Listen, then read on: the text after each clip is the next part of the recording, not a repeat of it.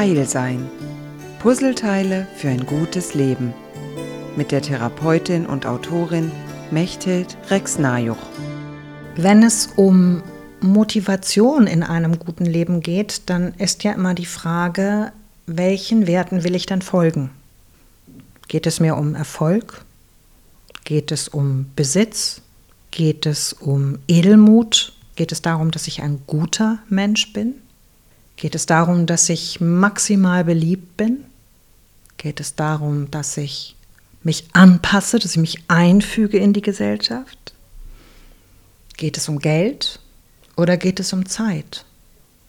Und ich muss gestehen, keiner dieser Werte erzeugt in mir ein Gefühl von echter Motivation. Wenn ich es genau anschaue, würde ich sagen, viele Menschen haben den Traum von viel Geld und dafür opfern sie viel Lebenszeit. Und am Ende kommt raus, es ist nicht genug Geld und es ist auch nicht genug Lebenszeit. Das hat nichts damit zu tun, dass die Leute wirklich etwas Falsches tun, sondern es hat damit zu tun, dass die Ausrichtung nicht stimmt.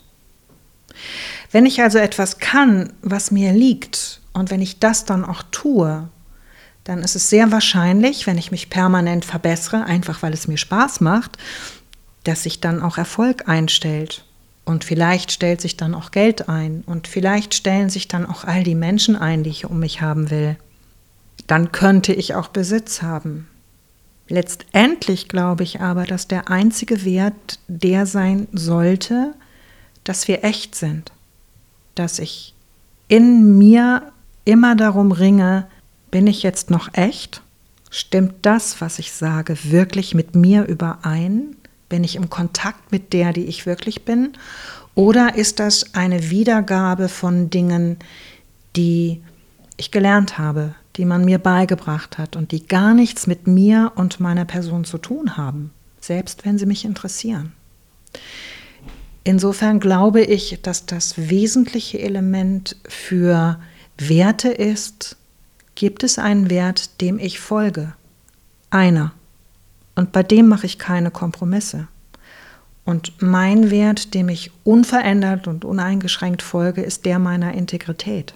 Ich möchte nichts mitnehmen, was nicht zu mir gehört. Ich möchte aber auch nichts kappen, was zu mir gehört. Ich möchte, dass ich integer bin mit mir. Und das hat ganz viel damit zu tun, dass ich mir Fragen stellen kann wie, welchen Sinn gebe ich meinem Leben? Welchen Sinn gebe ich meinem Handeln? Und wie kann es mir gelingen, dass ich wenigstens einmal am Tag innehalte und schaue, ob ich noch ganz bin, ob meine Integrität noch da ist?